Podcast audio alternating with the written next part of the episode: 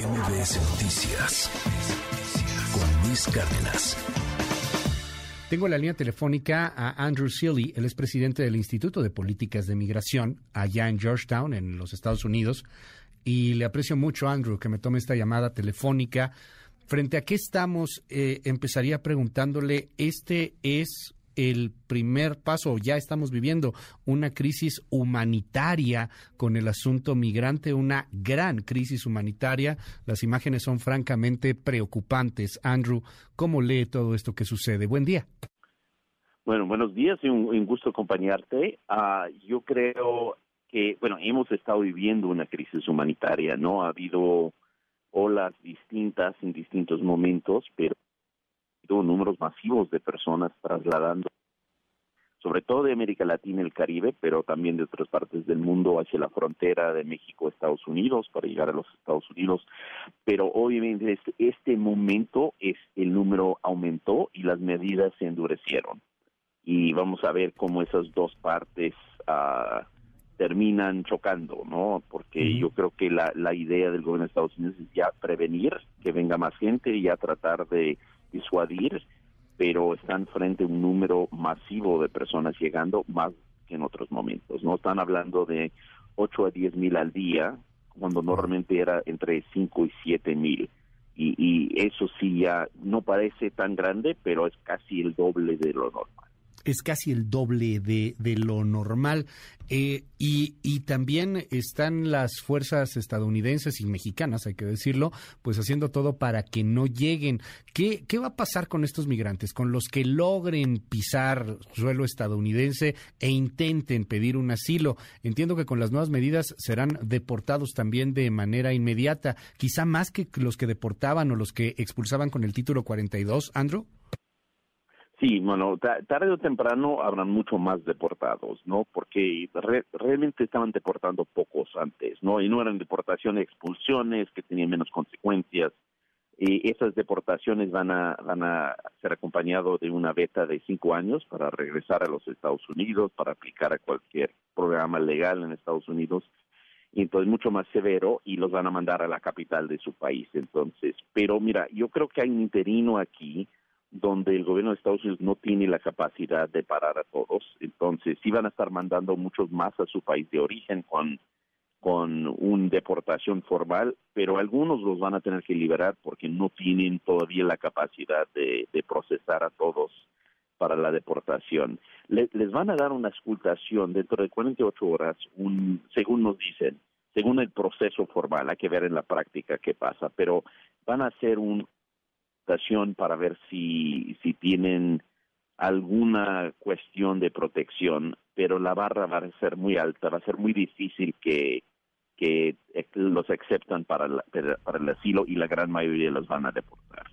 Dígame algo, estamos platicando con Andrew Seeley, él es el presidente del Instituto de Políticas de Migración allá en Georgetown. Eh, este es un año electoral. En este año se juega mucho el presidente Biden, que quiere volver a gobernar en la Casa Blanca, pero también se juega mucho el expresidente Donald Trump, que quiere regresar a la Casa Blanca y que la bandera antiinmigrante pues ha sido una de sus principales políticas.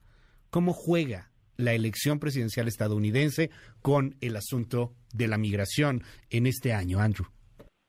Mira, yo, yo creo que sin duda es un factor ¿no? Porque yo creo que llegó el momento, no, no me consta, no, no, nunca nos hablan de sus decisiones políticas y, y como, pero viéndolo desde afuera, eh, indudablemente el, la presión de saber que va a ser candidato contra Donald Trump y Donald Trump va a ser otra vez poner énfasis en el muro que para los migrantes.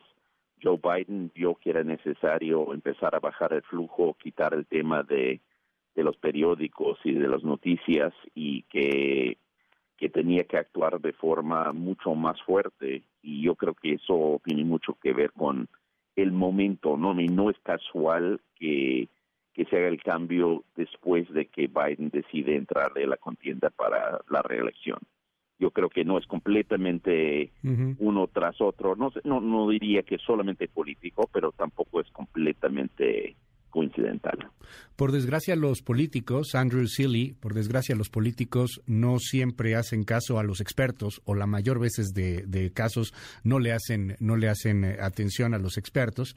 Y, y usted, como, como un estudioso, como un experto, como un activista también en estos asuntos, ¿qué recomendaría hacer al gobierno mexicano y al gobierno gringo? ¿Cómo finalizar o tratar de parar esta crisis humanitaria finalmente que estamos viviendo y entendiendo que muchos de los migrantes no solamente están buscando una mejor vida, sino la posibilidad real de sobrevivir, que ya no pueden estar en sus lugares de origen o por la violencia o por la miseria extrema o por cualquier otra cosa. Es una crisis en donde no pueden simplemente regresar a su lugar de, de origen. ¿Qué, qué, podría estar? Y sé que no es una solución fácil, pero ¿qué deberían de hacer los gobiernos desde su perspectiva? Mira, es una mezcla entre crisis y oportunidad, ¿no? Yo creo que hay que empezar ahí, porque sí hay mucha gente que tiene necesidad de protección, pero hay otros que dicen, mira, nunca voy a sacarme adelante donde estoy, y ahorita está, están contratando en Estados Unidos, es el momento de ir, se puede llegar, y voy, ¿no? Para apoyar a mi familia, yo respeto esa decisión, pero pero yo creo que hay que distinguir los dos. No ha habido eso del empuje de gente que tiene que salir, pero también hay una migración de oportunidades y cruzan, ¿no? Es difícil distinguir uno del otro a veces.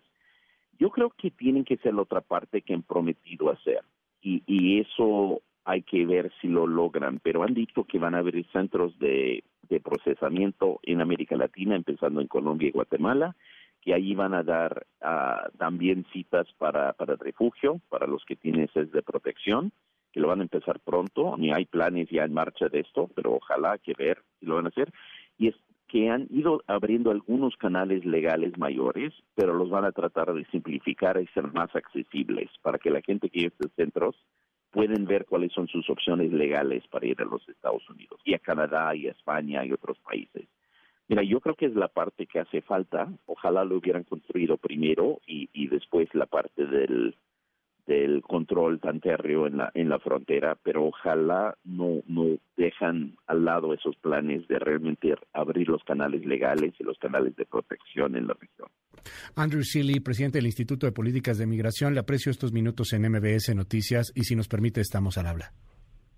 Gusto estar contigo, ¿eh? Gracias. Es Andrew Seeley, el presidente del Instituto de Políticas de Migración. MBS Noticias con Luis Cárdenas.